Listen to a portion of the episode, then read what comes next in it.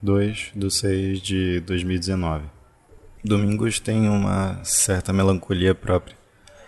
Talvez eles tenham se tornado muito vazios depois que eu parei de usar eles para ir para a igreja, como quando eu era criança. Durante esse primeiro semestre, eu pensei em deixar os meus domingos para serem o meu momento de fazer aquilo que eu sinto que precisa ser feito e ficar bem.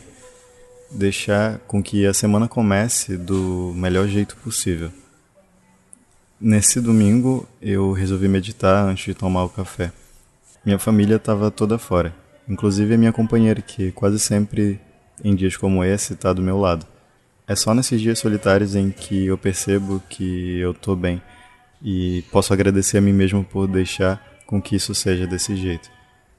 Eu tinha um tempo que eu gostaria de ter e usei ele para ouvir aquela voz que a semana inteira fica abafada pela correria. Eu deixei ela falar enquanto organizava os pensamentos e o meu quarto. E assim o dia foi passando.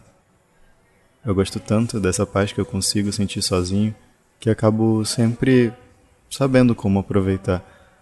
Agora que as pessoas começaram a chegar em casa, eu percebi a diferença. A maior parte das coisas que acontece é ruído.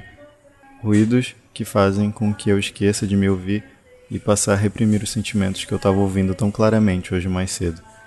Eu sei que eu estava sentindo falta das pessoas de casa, mas o que eu mais sinto falta é sempre de me ouvir no meio desse caos. Tem horas que eu acho que eu preciso de um espaço maior do que o do meu quarto, maior do que o da minha casa. Existe um mundo tão grande aqui dentro e eu só queria entender o porquê que, que parece tão difícil acessar em dias comuns.